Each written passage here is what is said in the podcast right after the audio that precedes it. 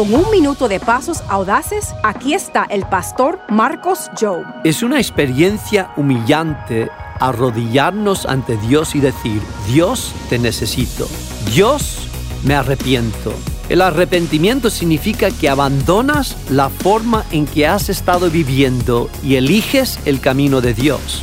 Es una experiencia humillante que tu orgullo se levantará y te dirá, no lo hagas. Te estoy pidiendo que tomes el riesgo sobre un Dios que te amó antes de que pudieses pronunciar su nombre. Él te amó incluso antes de que nacieses, cuando eras un bebé. Él conoce tu historia. Él tiene un propósito y un plan para tu vida, tu destino y tu corazón. Te estoy pidiendo que te arriesgues y que te arrodilles. Para conocer más verdades que podrían transformar su vida, visita pasosaudaces.org.